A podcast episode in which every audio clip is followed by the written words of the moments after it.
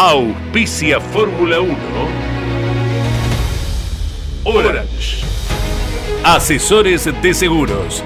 Estamos para cuidar lo tuyo, junto a las mejores aseguradoras del mercado. Orange. Llámanos al 11 32 37 30 00. Máquinas Agrícolas Ombu. Usted nos conoce. Pauni. La fuerza de la mayoría. Urt. Excelencia y calidad alemana. Shell B-Power. Sentite insuperable. Pirelli. Sponsor oficial de la Fórmula 1. Banco Provincia de Buenos Aires, celebrando su bicentenario.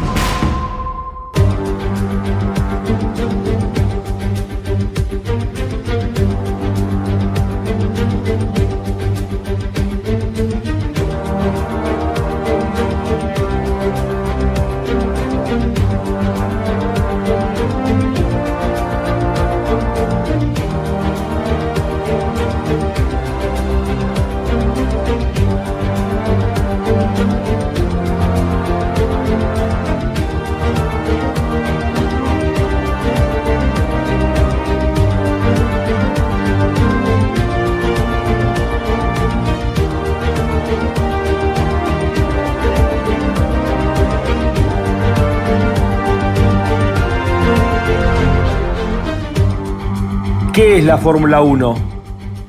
Para los puristas es la máxima expresión tecnológica a nivel mundial. Para los amantes de historias legendarias es nuestro Juan Manuel Fangio, con 46 años, ganando una carrera imposible en el viejo Nürburgring. Para los sensibles es ese tímido granjero escocés llamado Jim Clark, desafiando la muerte en autos y circuitos extremadamente peligrosos mientras aplastaba a sus rivales. Para los románticos es Jackie Stewart contemplando en las tribunas las bellas mujeres, mientras llevaba la gloria a dos marcas que, solo con él, fueron campeonas mundiales. Para los perfeccionistas es Mercedes arrasando cuando decide participar de la máxima. Para los místicos es Ayrton Senna hablando con Dios mientras llevaba su auto a límites increíbles para cualquier otro mortal. La sensación con Ayrton era que realmente Dios manejaba ese McLaren. Para los prácticos es Alain Prost, solo arriesgando hasta lograr el resultado, como un estudioso Napoleón Bonaparte de estos tiempos. Para los amantes de la estrategia es el atlético Michael Schumacher, siendo el mejor de sus tiempos. Los vencía fuera y dentro de la pista. El Kaiser logró hasta ordenar Ferrari. Para los que creen en el destino, es la atrapante historia de Alberto Ascari, forzando los hechos hasta encontrar su propia muerte. Para los apasionados, es el italiano equipo Ferrari. Es rojo pasión sin lógica. Ferrari solo se puede entender desde el corazón de sus tifosis. Para los contemporáneos es Lewis Hamilton representando los valores de estos tiempos. Velocista implacable, cuerpo y mente adaptados a las exigencias actuales. El Mohamed Ali de la Fórmula 1. Para los nacionalistas es Emerson Fittipaldi, resignando prestigio y dinero en su momento de mayor gloria, por el sueño de que su país, Brasil, tuviera un gran equipo en la Fórmula 1. Para los tradicionalistas es la flema británica, el eterno bigote de Graham Hill, los autos verdes, los talleristas. Para ellos, el centro de la Fórmula 1 es el Reino Unido. ¿Qué es la Fórmula 1? Cada uno de ellos tiene su cuota de razón. La Fórmula 1 es todo esto. Por eso es lo que es. Bienvenidos a Fórmula 1, un mundo de sensaciones sin límites.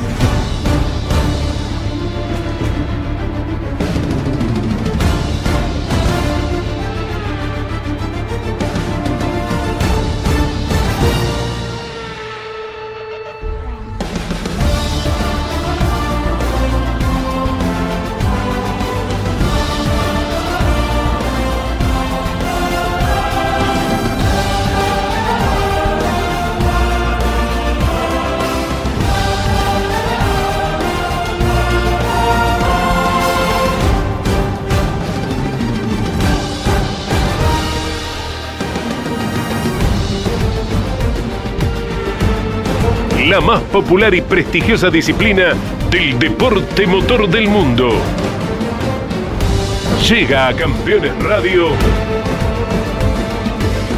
Fórmula 1. Sueños, historias, leyendas, los ídolos de ayer y hoy, con la conducción de Lon Chileñani. Fórmula 1. Pasión sin límites.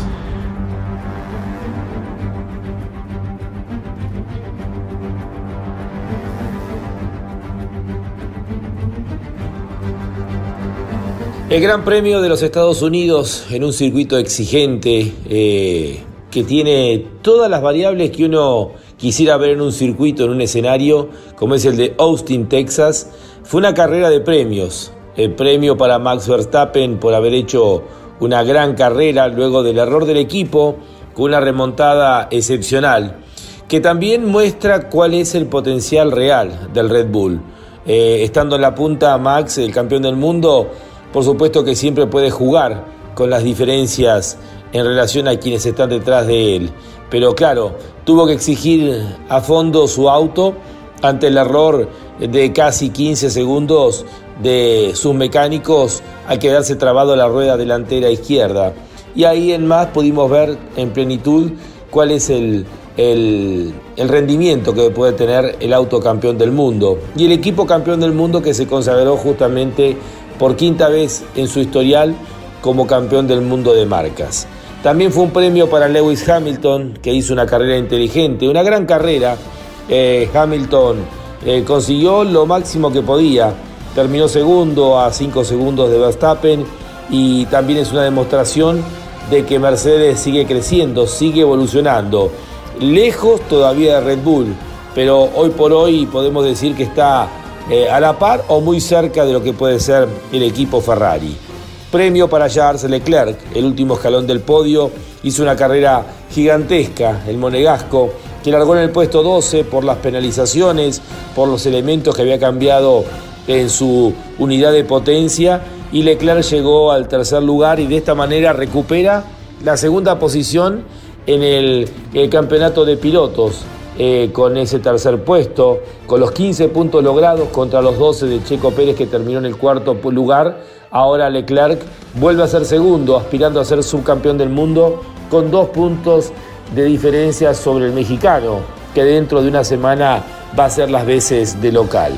Cuarto Checo Pérez, quinto George Russell.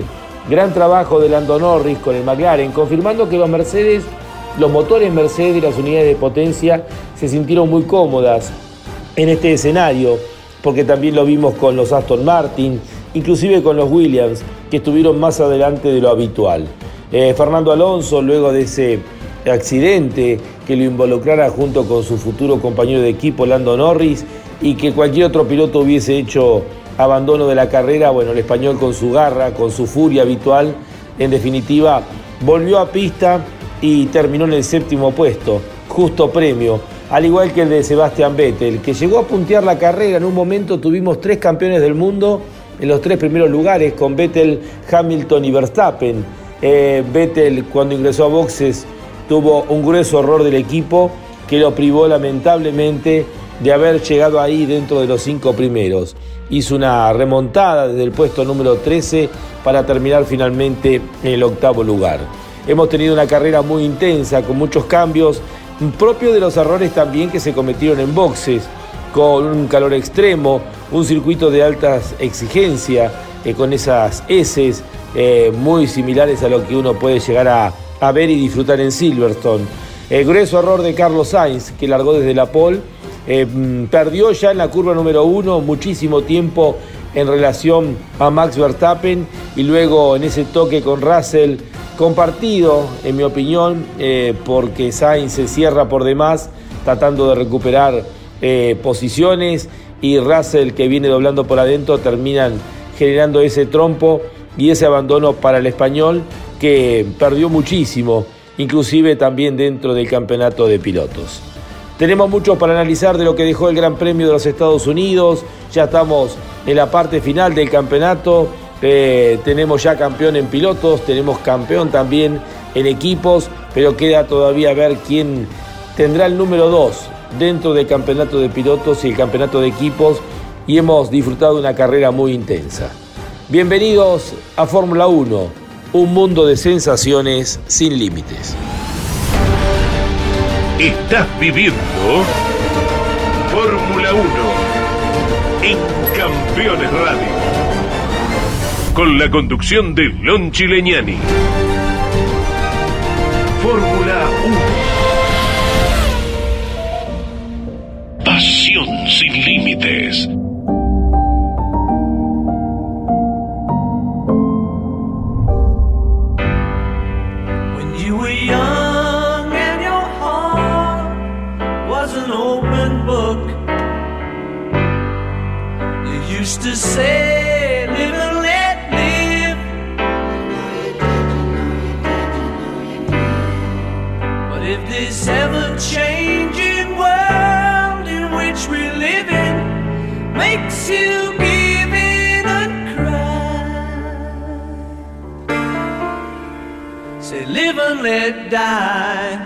¿Qué tal? ¿Cómo están? Muy buenas tardes. Esto es eh, Fórmula 1.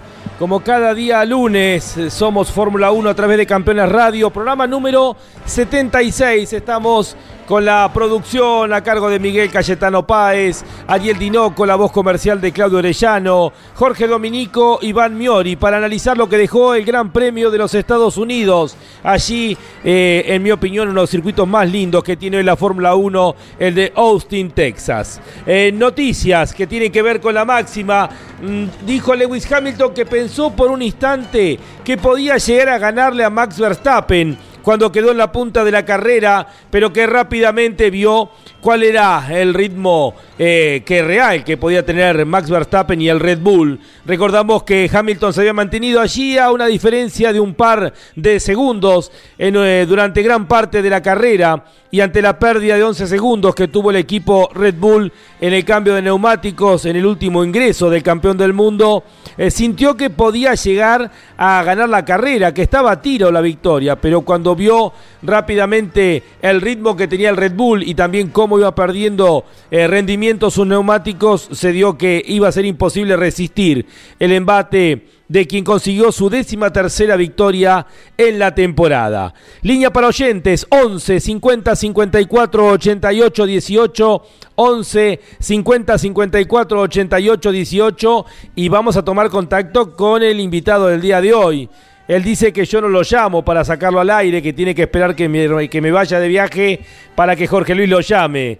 ¿Qué hace José Di Palma? ¿Cómo estás? Abrazo grande. ¿Cómo andas, hermano? ¿Todo bien? ¿Vos, bien. José? Bien, bien, todo bien. Eh, escuchándote con, con las acertadas palabras que, que decís. Y, y, eh, pasó otra, otra carrera ¿no? que gana Verstappen. Y, y, y creo que eh, el año que viene va a ser diferente. Creo, tengo mucha esperanza que el año que viene Mercedes eh, va a dar el batacazo, me parece. ¿Sentís que puede llegar a de batacazo, José, que puede llegar a ser protagonista, a pelearle de igual a igual a Red Bull?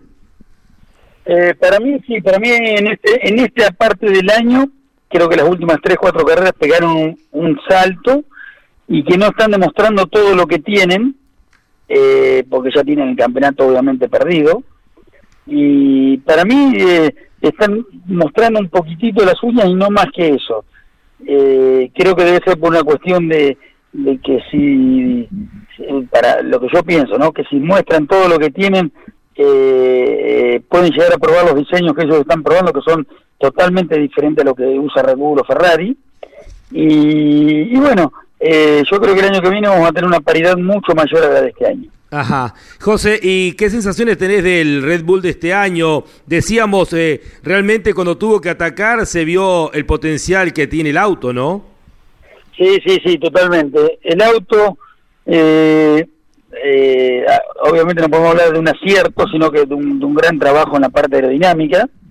Eh, yo creo que el motor Mercedes sigue siendo el motor con más eh, potencia de la grilla, pero bueno, el Mercedes, eh, recordemos que eso, la prueba de pretemporada se dividió en tres días en, en, en Barcelona y tres días en Bahrein.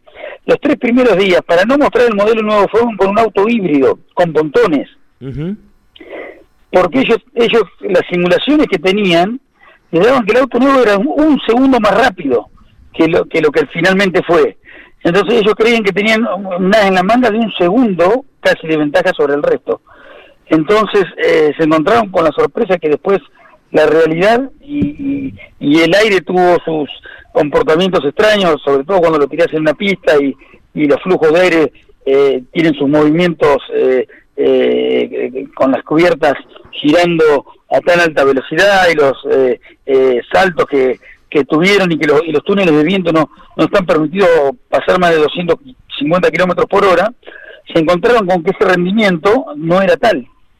Entonces, eh, tenían todo el desarrollo hecho sobre eso y, y, yo creo que le han encontrado alguna cosita que el año que viene eh, ellos no, no, no están hablando de cambiar el diseño del auto, ni de cambiar estructuralmente lo que fue la parte aerodinámica, sino que están hablando que están encontrando cosas y que en pista se está notando poco, pero para mí las están, eh, eh, eh las pruebas saben que andan y, no las usan al 100% hasta el año que viene. José, eh, ¿qué visión tenés de los pilotos Ferrari con esos altibajos? Eh, Sainz tuvo su oportunidad nuevamente en este Gran Premio de Estados Unidos y se equivoca ya de la misma largada. ¿Qué visión tenés en cuanto a los pilotos? ¿Están a la altura de lo que es Ferrari hoy? mira, yo creo que están a la altura de, un buen par de pilotos, obviamente Leclerc. A, Sainz le costó terriblemente. Sainz eh, hace tres carreras que recién eh, a una vuelta está emparejando a Leclerc.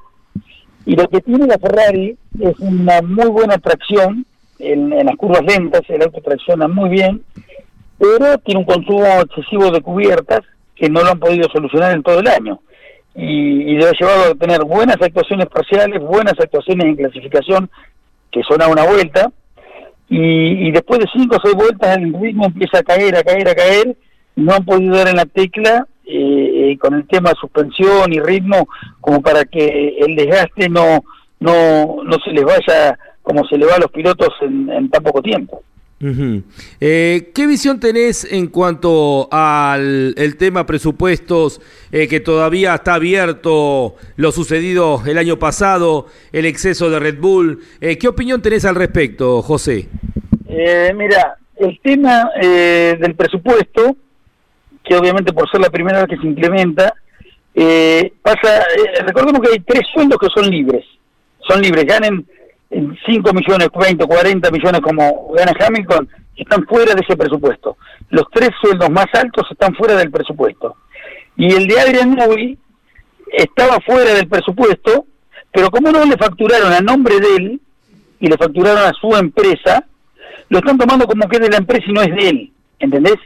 Entonces Red Bull está tratando de demostrar que, que nosotros lo estamos pagando a él directamente porque nos presentó una factura de su empresa y ellos lo toman como que la empresa es, no es una persona física sola a la cual le están pagando. Entonces están tratando de ponerse de acuerdo con eso, pero eh, la realidad es que no hubo ninguna, eh, si, año hubiese presentado una factura a su nombre, estaba todo perfecto. La, presentó de, su empresa porque eh, el particular tal vez, no sé cómo será, no, no tendrá, presentó. Y, y la Fórmula 1 se la toma como que eh, forma parte del presupuesto porque no es una persona como es un piloto o, otra empresa o otro ingeniero como puede ser Toto Wolf que forma parte de accionista de la empresa y le pagan un sueldo alto y, y, está entre esos tres. Eh, entonces, no viene por parte que, que, han gastado en un desarrollo o en algo extra. Eh, por supuesto que los demás se agarran de eso para tratar de que lo castiguen porque están adelante, ¿no? Pues si fuese William, tal vez eh, hubiesen dicho, sí, tiene razón. Eh, eh, eh, vamos a acomodarnos, la primera vez que lo hacemos, eh, bueno, están tratando de ver cómo le dan forma a eso, pero creo que Red Bull, eh, la realidad es que eh, está tratando de, que no lo penalicen por una cosa que, que, ellos creen que es injusta, y bueno, depende de la óptica que se la mire, es y no es. Eh, José, obviamente que la llegada de Checo Pérez le permitió a Red Bull, creo que por primera vez en su historia, de contar con dos pilotos para pelear un campeonato de, de marcas, ¿no? Y de hecho lograron el título y la cantidad de puntos no está volcado solamente a un solo piloto. Pero lo que impresiona mucho, José, es la diferencia de Max Verstappen con, con Checo Pérez, más allá, reitero, del gran trabajo que ha hecho eh, Checo durante el año. Eh, sí, la verdad es una, una diferencia que, que creo que la marca eh, Verstappen claramente, porque la marcó con Viat, la marcó con Albon, la marcó con cada uno de los compañeros que tuvo, salvo en sus comienzos cuando estuvo con Sainz en, en Rosso, que eran un poquitito más parejos, o con Daniel Richardo, pero el mismo Richardo lo declaró este fin de semana, que de mitad de temporada en adelante, cuando estuvieron juntos, eh, eh, Verstappen absorbió muchas de las de las cosas que, que tenía buena él y que, que, lo, podían hacer mejorar, las absorbió y que de mitad de temporada en adelante Verstappen le había empezado a hacer una pequeña brecha, eh, que fue por una de las causas que se, da Richardo, ¿no? Porque Richardo no es tonto, sabe que eh, eh, lo iba a sufrir al año siguiente, como lo está sufriendo a Norris actualmente. Y bueno, eh, lo bueno que tiene Pérez es que no lamenta ni trata de cometer grandes excesos para llegar a lo de Verstappen. Él sabe su límite y con un buen auto sabe que, va a puntuar siempre entre los cuatro primeros, que le va mal, le va a ir quinto, y, y, va a estar ahí. Entonces, él sabe que ya está en, en, en la parte final de su carrera y que por más que quiera forzar, podrá estar una décima más, décima menos, pero eh, eh, él sabe que, que él tiene que estar concentrado ahí, y lo hace bien. La parte que le toca hacer lo hace bien. Eh, ya que hablaste de Daniel Ricciardo, eh, ¿qué, ¿qué, visión tenés de esta diferencia que le ha marcado Lando Norris y lo atrás que está eh, en la grilla, inclusive en clasificación, muchas veces ni siquiera pasando el primer corte? Eh, mira, yo creo que es un tema de, más en esta categoría de tan alto nivel. Vos fíjate, subieron varios chicos de la IndyCar a hacer la prueba del, del entrenamiento 1, la práctica 1, se quedaron asombrados de la velocidad de curva, de frenada y demás que tienen estos autos. Richard vez eh, esté en un punto de su carrera deportiva, de su edad o, o como lo querramos llamar, en el cual eh, está en, en, en, un declive que en algunos se produce antes, en otros después. Podemos ver el caso de Alonso, que está perfecto.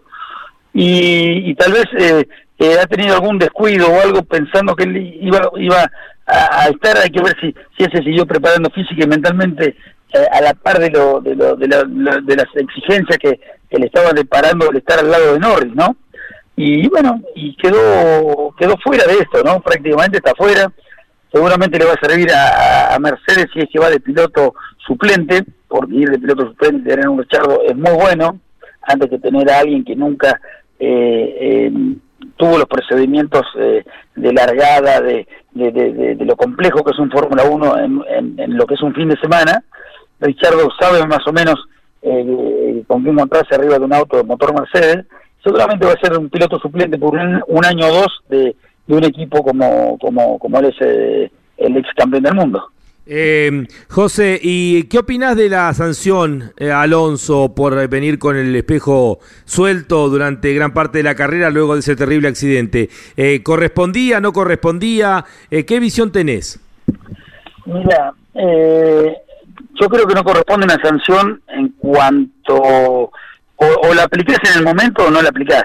Eh, podés aplicar una sanción económica de algún puesto eh, en la grilla para la próxima, pero no cuando terminó la carrera y, siendo vos la autoridad y sabiendo, porque lo vieron por televisión en vivo prácticamente con unos 15 o 20 segundos de retardo, que fue lo que demoraron en los editores en, ponerlo en, la televisión, eh, eh, si, si, si eso era para una penalidad y vos no te diste cuenta, que queda mal el comisariato deportivo porque no lo aplicó en el momento y después le da cabida a una denuncia fuera de tiempo que está hecha 24 minutos después del tiempo establecido para hacer una denuncia y mandándolo y aceptándola. O sea, eh, se están autoincriminando en que hicieron las cosas mal. Y yo creo que no era una cosa como para castigarlo, porque ya de por sí en los espejos de un Fórmula 1 se ve muy poco.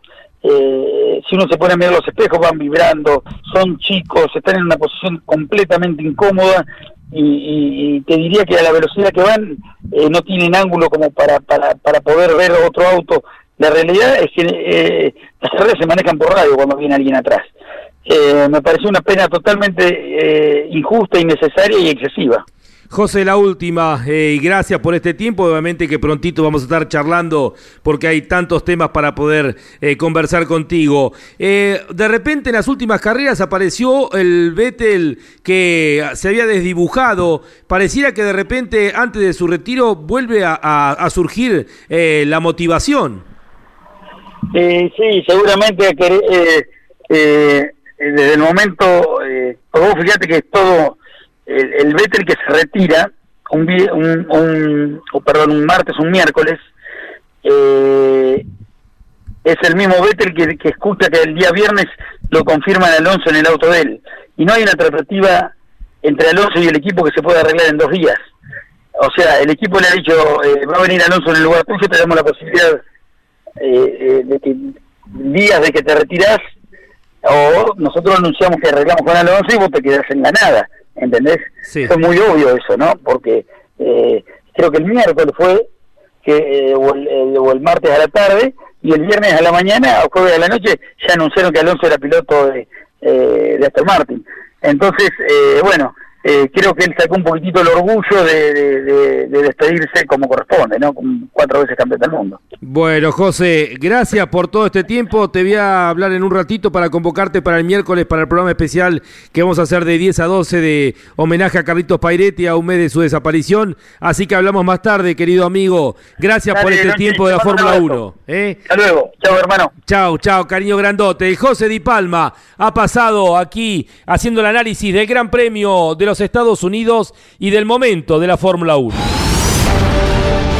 Estás viviendo Fórmula 1 en Campeones Radio.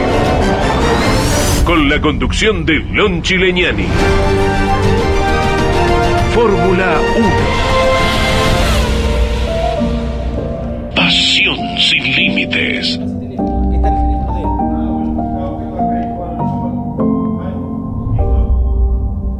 A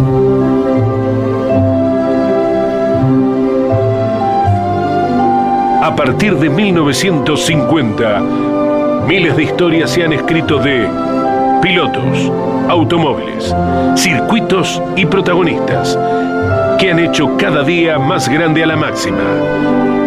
Compartimos juntos historias de la Fórmula 1. Un espacio donde la nostalgia tiene su lugar.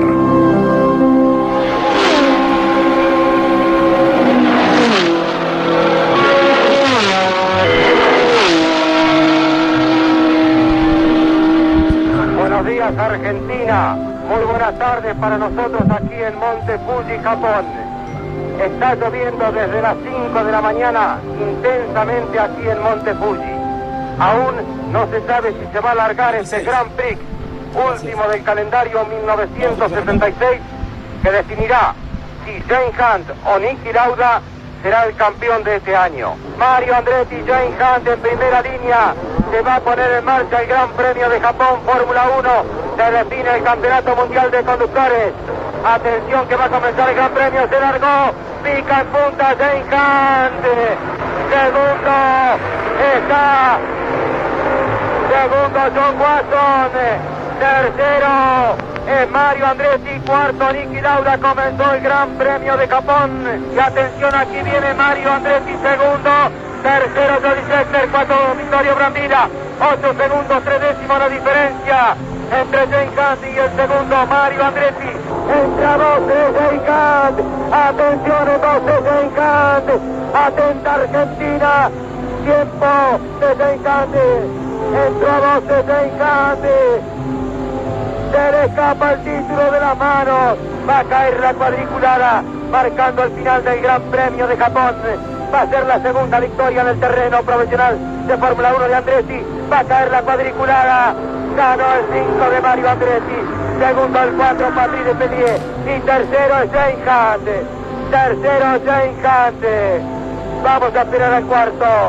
Aquí está el coche número 19. 19 de Alan Jones. Señoras, señores, de esta manera hemos concluido nuestra narración cuando llega Jane Hunt a boxes y la algarabía tremenda que se produce por parte de los británicos. Lo aplauden al nuevo campeón del mundo 1976, Jane Hunt con el McLaren número 11. Hoy nos vamos al 24 de octubre del año 1976. Hace exactamente en el día de hoy 46 años. Se corría por primera vez un gran premio de Fórmula 1 en el continente asiático. La Fórmula 1 iba al lejano oriente.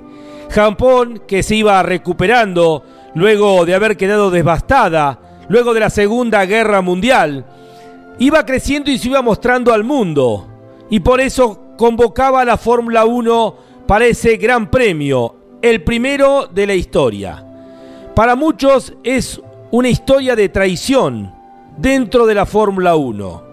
Se dice que luego del tifón, que como recién decía Carlos Alberto Leñani, Caito, que había azotado a la isla desde la madrugada y que daba la sensación que iba a obligar a suspender ese gran premio, que iba a definir el campeonato del mundo y que iba a ser televisado justamente para todo el mundo en esa definición del campeonato entre Lauda y Hunt, donde Lauda llegaba con 68 puntos y con 3 de diferencia en relación a Nicky Lauda, se podía llegar a suspender. Pero claro, los derechos de televisión, las presiones por parte de los organizadores hacían que hubiese largas negociaciones. Caito tuvo que transmitir eh, tres horas largas sin que se pudiera correr ese gran premio ante la incertidumbre de saber qué iba a pasar. Los pilotos se reunieron en un par de oportunidades y habían llegado a un acuerdo entre ellos porque no se podía correr. Literalmente el monzón que estaba azotando la zona de Fuji obligaba a que los pilotos se plantaran a decir que no se podía correr. Luego de las pruebas libres de la mañana, dijo Nicky Lauda, el agua no era agua, era una cascada como las cataratas de Niágara.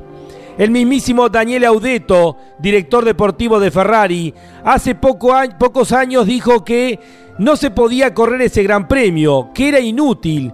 Y en definitiva con la postura especialmente de Lauda, del mismísimo James Hunt, de Emerson Fittipaldi y tantos otros pilotos, el planteo era suspender el Gran Premio. Pero las presiones de otros pilotos como Claire Regazzoni, que se iba de Ferrari, Ronnie Peterson, Vittorio Brambilla, que sabía que tenía una oportunidad bajo esas condiciones adversas, y el mismísimo Jackie X, que planteaban que se podía correr, el Gran Premio se decidió comenzar. Era casi de noche. Era la última oportunidad para comenzar la carrera porque se venía la noche en el medio de ese tifón. El acuerdo entre los pilotos fue dar un par de vueltas e ingresar a boxes y así dar por concluido el Gran Premio. Así Bernie Eccleston podía cobrar los derechos de televisión y se cumplía con el Gran Premio planteando que era imposible en esas condiciones. Cuando James Hunt llegó al box de McLaren y expresó el acuerdo al cual habían llegado los pilotos, Alander Cadwell, director deportivo de la escuadra inglesa que comandaba Teddy Meyer, le respondió, James, si haces eso, te patearemos. Eres hombre muerto y no cobrarás el contrato, lo que queda del contrato de ese año. En tanto, Lauda le planteó esto a Audeto y Audeto dijo, si entre todos los pilotos llegaron a ese acuerdo, eso cumpliremos. Comenzó el Gran Premio con Mario Andretti y James Hunt, como recién decía Caito, en la primera fila. Hunt le dijo al periodista inglés Peter Lyons, no tengo intención de correr, no se puede correr, daré solo algunas vueltas. Lo mismo pensaba Nicky Lauda. Eh, Daniel Audeto ha dicho que Lauda no tuvo miedo, simplemente que cumplió ese pacto de caballeros que el primero en cumplirlo fue Larry Perkins con un Brabham, que completó un giro y se detuvo. En tanto, a la segunda vuelta, Nicky Lauda ingresa a boxes, se baja y dice mi vida vale más que un campeonato mundial. Lauda se queda en boxes esperando que otros pilotos cumplan ese pacto. Lo cumple José Carlos Pache en la octava vuelta y Emerson Fittipaldi en el giro número 10. La prensa italiana acusó a Lauda de cobarde terminada la carrera y hermano Cuoggi, el mecánico, su fiel mecánico, el jefe de mecánicos de Ferrari, dijo tonterías. Parecía un hombre cumpliendo un plan. Estaba realmente tranquilo. Nicky no tenía miedo. Simplemente cumplió el pacto como otros pilotos no lo hicieron. Se fue desarrollando la carrera eh, y en un momento determinado, cuando parecía que James Hunt se consagraba campeón del mundo, se rompe el neumático porque se iba secando la pista, más allá del pronóstico que indicaba que iba a seguir la lluvia. Tuvo la suerte de reventarse ese neumático en la última curva y eso le permitió entrar directamente a boxes. Los mecánicos de McLaren tardaron 20 segundos en cambiar los cuatro neumáticos, le pusieron slicks y de esa manera James Hunt comenzó una remontada furibunda, llegando al tercer puesto y de esta manera consagrarse campeón del mundo por un punto.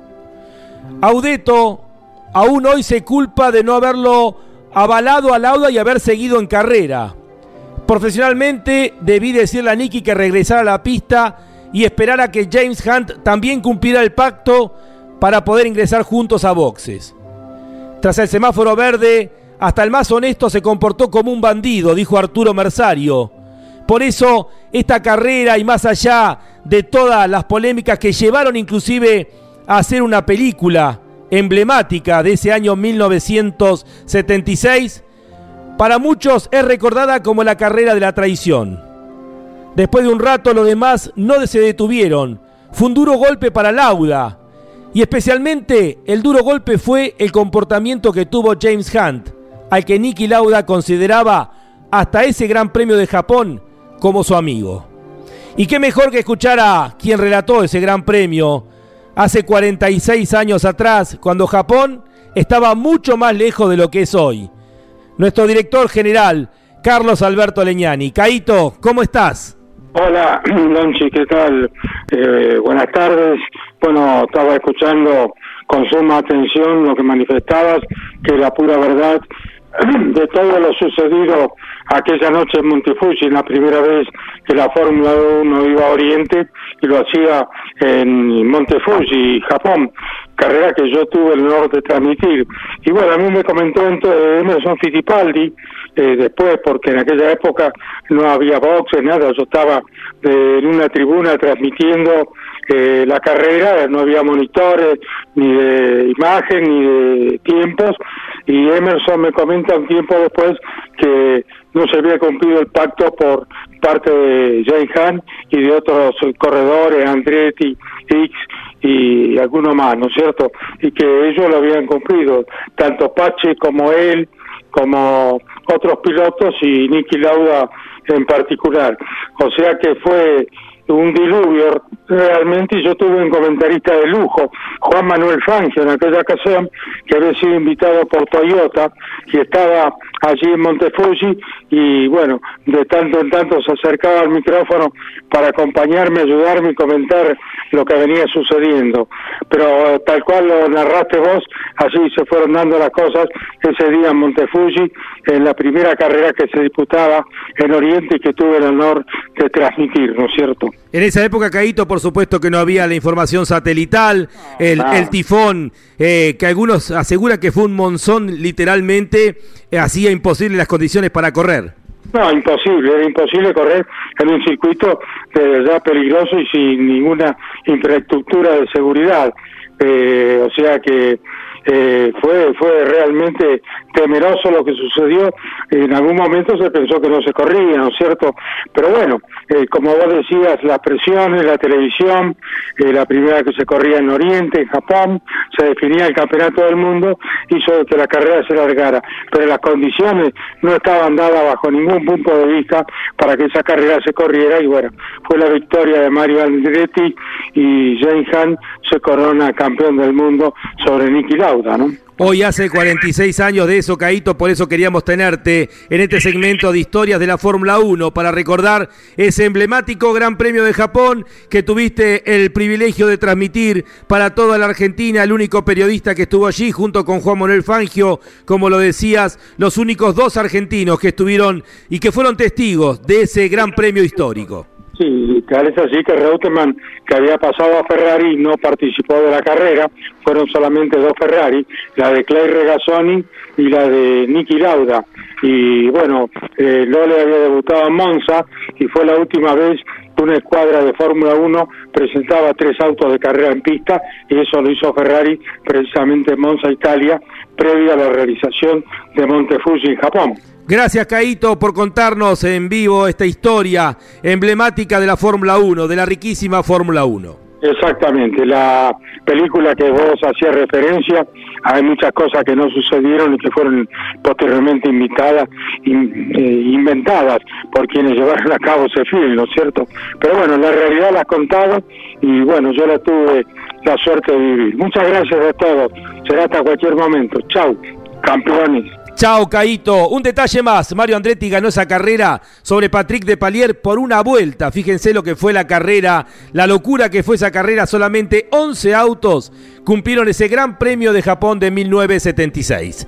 Así es la Fórmula 1. Un cofre lleno de recuerdos. Un cofre para abrir y disfrutar.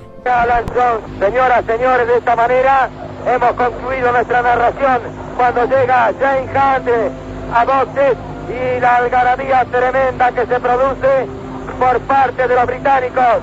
Lo aplauden al nuevo campeón del mundo 1976, Jane Hunt con el McLaren número 11.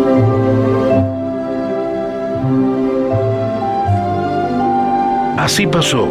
Historias de la Fórmula 1. Un espacio donde la nostalgia tiene su lugar.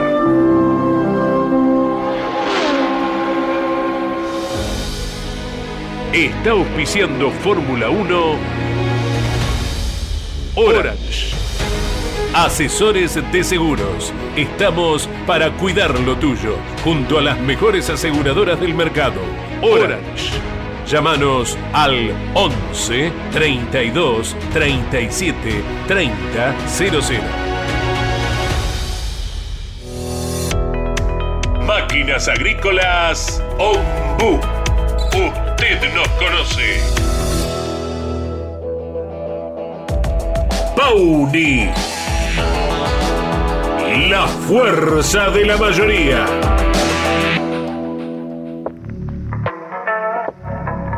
Pirelli.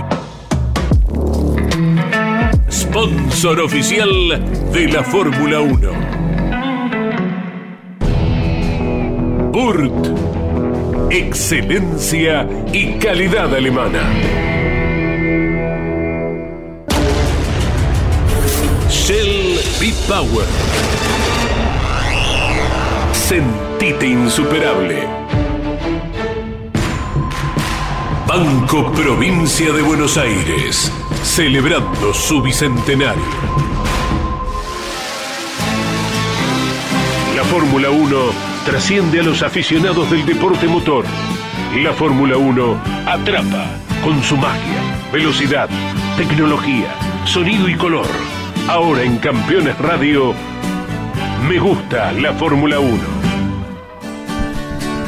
Chose a life in circuses. Y en este carrusel eh, casi inagotable que es la Fórmula 1, estábamos analizando el Gran Premio de Estados Unidos, corrido en el día de ayer, y ya nos preparamos para lo que viene, que es el Gran Premio de México, el próximo fin de semana, una de las carreras más lindas del año, una verdadera fiesta, uno de los grandes premios que ha sido justamente galardonado por ser de los mejores organizados. Y vamos a tomar contacto ahora con el presidente de la Fundación Juan Manuel Fangio, eh, Juan José Carli. Recordamos que el año pasado se entregó a quien hizo la pole, Valtteri Bottas con el Mercedes, una, un Fangio réplica, un casco réplica de Juan Manuel Fangio. Y bueno, va a estar allí Juan José Carli. Juan, contanos, un abrazo grande antes que nada, buenas tardes. Y contale a toda la audiencia de Fórmula 1 eh, qué es lo que va a hacer la Fundación Fangio este próximo fin de semana. ¿Cómo está, Juan? Hola Carlito, muchas gracias por comunicarse con nosotros. Mira, yo en este momento estoy acá en Miami y ya el miércoles salgo para el Distrito Federal. Estamos invitados por Rodrigo Sánchez y todos los organizadores de la, del Gran Fórmula 1, porque hemos llevado una réplica del casco eh, de los hermanos Rodríguez, que corrieron y compitieron en la Fórmula 1, y se va a hacer un homenaje a los 60 años de que, del circuito, o sea que estamos muy contentos porque esos cascos que eh, la fundación está eh, llevando para México este, van a ser entregados al, ganador de la pole position y tal vez y tal vez podemos llegar a entregar el casco de Juan Manuel Fangio al ganador de la Fórmula 1 de México eh, en este próximo fin de semana. Estamos muy contentos, muy esperanzados por eso.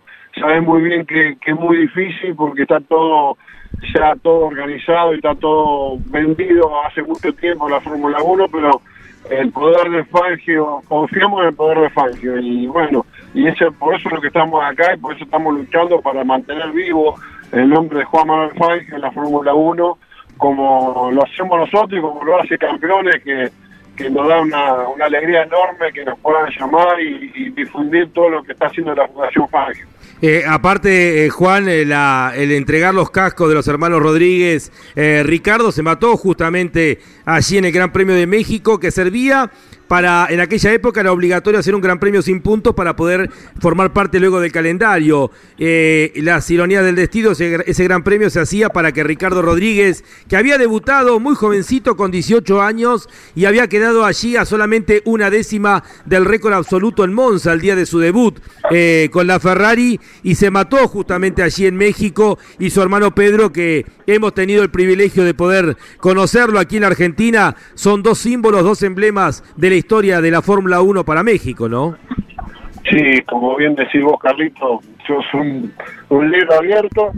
Este, es así como decís vos y muy emotivo lo que vamos a hacer para, para México y que la fundación sea partícipe de ese momento tan emotivo para todos los mexicanos y para toda la Fórmula 1 eh, nos enorgullece y nos pone el tapete de toda la parte periodística mundial y que estamos muy, muy, te repito, muy orgullosos. Y vos decís muy bien porque debe ser uno una de las personas que más sabe de la Fórmula 1 que sos vos. Este, como bien lo, lo hiciste en aquel momento con Jackie Stewart, que fue inolvidable toda la carrera que, de, Jackie Stewart, que la, nombraste y la, dijiste sin papel y sin ayuda de memoria, sin nada, fue una gente. Así que nuevamente eh, esto lo, lo decís porque lo sabés, lo conocés y, y bueno, y la fundación lo, lo reconoce siempre porque son un admirador muy grande de, de todo lo que hacemos nosotros. Eh, es así, Juan. Me siento totalmente comprometido, involucrado con la Fundación Fangio y quiero realmente felicitarte porque es una iniciativa tuya, esta presencia de la Fundación Fangio dentro de la Fórmula 1, con mucha gente que obviamente ha ayudado, ha colaborado, como Fernando Tornelo, que sé que también Fernando ha pegado un empujón para tener la presencia de Fangio y que por segundo año consecutivo eh, la gente, los organizadores del Gran Premio de México, abran la puerta a la Fundación Fangio para poder estar presente. Sí, sin duda, Fernando fue uno de los iniciadores donde eh, la idea locada de la fundación del año pasado fue llevada adelante muy bien por él. Nos pasó los contactos de, de los organizadores del Gran Premio de México. Y bueno, como siempre, el agradecimiento a Fernando, también a Rodrigo Sánchez, que, que es una persona eh, increíble, que la voy a tratar, voy a tener el gusto de conocerla ahora el miércoles o jueves. Y, bueno, y también comentarte que eh, está la posibilidad de entregarle un casco a Sebastián Vettel, que se retira de la Fórmula 1, y él es un admirador de la leyenda de, cosas antiguas, y bueno, estamos a ver si podemos intercambiar el casco de Juan Manuel Fangio con el casco de, de, Sebastián Vettel en, en homenaje a Juan Manuel Fangio, así que realmente muy contento. También queremos entregarle un casco de Juan Manuel Fangio a, a, a, a Slim, que es un empresario muy importante que también vamos a tener el gusto de conocer y de, de entablar alguna conversación para que nos pueda ayudar con, con la Fundación Fangio. Así que bueno, te repito, con esta réplica del casco de Juan Manuel Fangio estamos poniendo nuevamente a Fangio en la Fórmula 1, que siempre estuvo, nunca se fue, pero queremos reafirmar esa presencia de él en, en esta importante categoría. Juan, a disfrutar el único gran premio hispanoamericano que tenemos en este calendario. Un abrazo grande, eh, cariños para María, bueno, y a disfrutar intensamente todo el fin de semana. Sí, por supuesto, eso es una, una alegría enorme que, que gracias a la Fundación Fangio este, uno se puede dar, ¿no es cierto? Porque no, no, no tenemos la posibilidad de, a veces, de, ni, ni, ni con plata se compra esto, de estar en un pago este, invitado por esta gente y la verdad es muy, muy halagado por, por, por estar representando a, la Argentina, representando a la Fundación Fangio, a Fangio y un saludo para todos los valcarceños y por supuesto, como siempre digo, este, gracias campeones. Abrazo grande. El presidente de la Fundación, Juan Manuel Fangio, Juan José Carli, que va a entregar los cascos conmemorativos este fin de semana en el Gran Premio de México de Fórmula 1.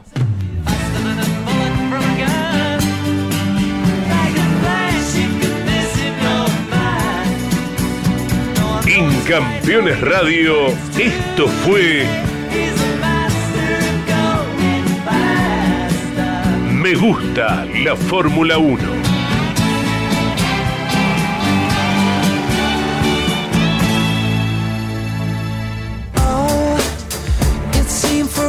Vamos con algunos de los mensajes de los oyentes. Hola Lonchi, equipo de Fórmula 1, una gran carrera de Alonso y a mi parecer mal sancionado en pos de la seguridad, entre comillas, siguen arruinando grandes actuaciones. Saludos desde Hurlingham, Miguel. Coincido plenamente, Miguel. Me parece que no era para sancionar lo de Fernando Alonso. Luego de haber ingresado a boxes, cualquier otro abandona. Fernando Alonso mantiene lo que es esa, ese espíritu de antes y trató de, a pesar de los problemas que tenía el auto, del golpe que se había dado contra el Walray, de seguir y hizo una gran remontada. Hola, buenas tardes, Lonchi. Qué linda carrera Jane Austin. Y más allá del triunfo de Verstappen, yo voté piloto del día Alonso, que después fue penalizado y terminó decimoquinto. Pero fueron varios los que le se lucieron. Saludos a todos los campeones, Daniel Yani de Firmat Santa Fe. Es así, Daniel, lo decíamos en la apertura. Fueron varios los que se lucieron. Hemos visto una carrera de premios realmente como dijimos anteriormente. Hola Lonchi, saludos de Punta Alta, una lástima por con Sainz.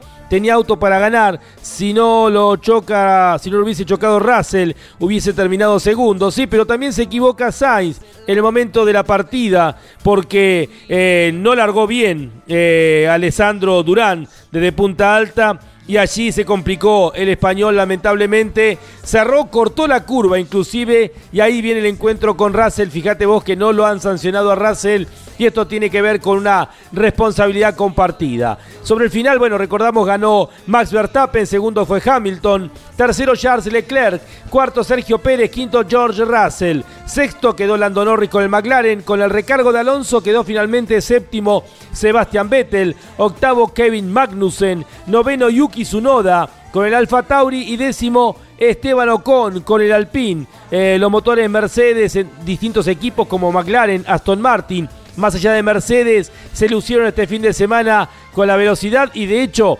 Alexander Albon con el Williams terminó en el puesto número 12. En el campeonato obviamente Verstappen es el eh, campeón. Eh, Leclerc le lleva ahora dos puntos a Sergio Checo Pérez y luego en un tercer pelotón tenemos encerrados. En el cuarto lugar a Russell, 16 puntos detrás de Russell está Carlos Sainz y atención porque 20 puntos detrás de Russell en el cuarto lugar está Lewis Hamilton luego del segundo puesto conseguido este último fin de semana. Pero ya hay que pensar en el Gran Premio de México. Entramos en la parte final del campeonato, las últimas tres carreras. Vamos a escuchar el cierre con música que nos entrega Ariel Dinoco, Natalia Lafourcade. Junto a Carlos Rivera eh, nos cantan Mexicana Hermosa. Es la cortina que va a acompañar el cierre. Mexicana hermosa, bandera latina, no te pongas triste, solo mire el cielo. Si la noche se cubre de estrellas, ya nosotros pasamos el duelo. Ya entramos en la fase final del campeonato 2022 de la Fórmula 1. Qué rápido que ha pasado gran parte de este torneo eh, que a priori parecía una lucha apretada que íbamos a tener entre Ferrari y Red Bull. Ha sido todo dominio eh, luego de las primeras carreras por parte del equipo austríaco. Eh, sobre los 22 grandes premios corridos, ya hemos transitado 19, de los cuales 13 eh, han sido ganados por Max Verstappen.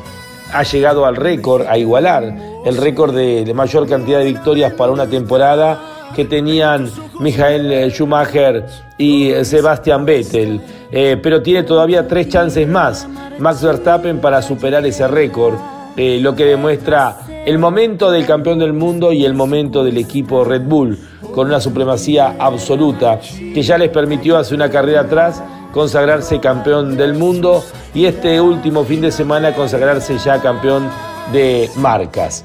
Eh, para Red Bull es la quinta corona dentro de lo que es el torneo de constructores. Para Max Verstappen, su número predilecto, el 33, ha llegado a las 33 eh, victorias.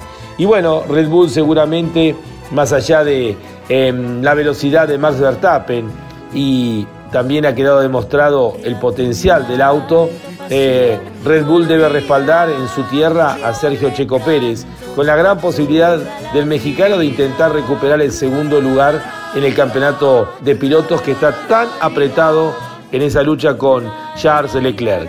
Llegaron a Estados Unidos un punto arriba Checo Pérez, se fueron de Estados Unidos ya rumbo a México, Charles Leclerc dos puntos por encima del piloto mexicano que tendrá su gran oportunidad de local. Ha crecido Mercedes, eh, ha crecido Alpine, eh, también los motores Mercedes se mostraron mucho más competitivos y de allí que pudimos ver buenos eh, trabajos tanto de Aston Martin como el caso de McLaren e inclusive también con el equipo Williams. Llega el Gran Premio de México y estaremos la próxima semana aquí en Fórmula 1, un mundo de sensaciones sin límites. Hasta el próximo lunes.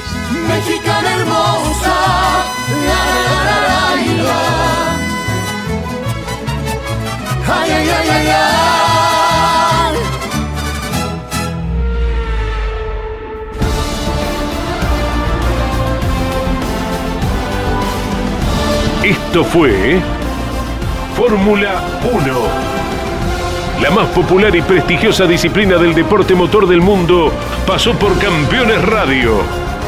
Fórmula 1. Sueños, historias, leyendas, los ídolos de ayer y hoy. Con la conducción de Lon Chileñani. Fórmula 1. Pasión sin límites. Hasta la próxima semana.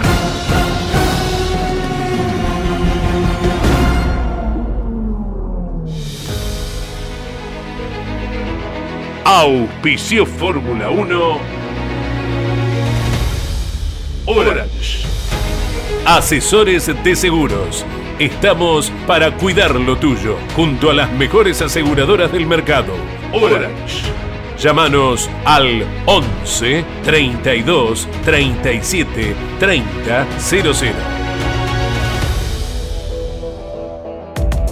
Pauni. La fuerza de la mayoría. Máquinas agrícolas Ombu. Usted nos conoce. URT. Excelencia y calidad alemana.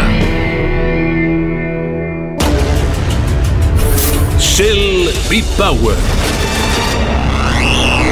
Sentite insuperable. Pirelli.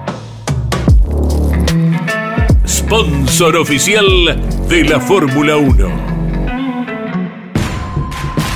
Banco Provincia de Buenos Aires, celebrando su bicentenario. Campeones Radio. Una radio 100% automovilismo.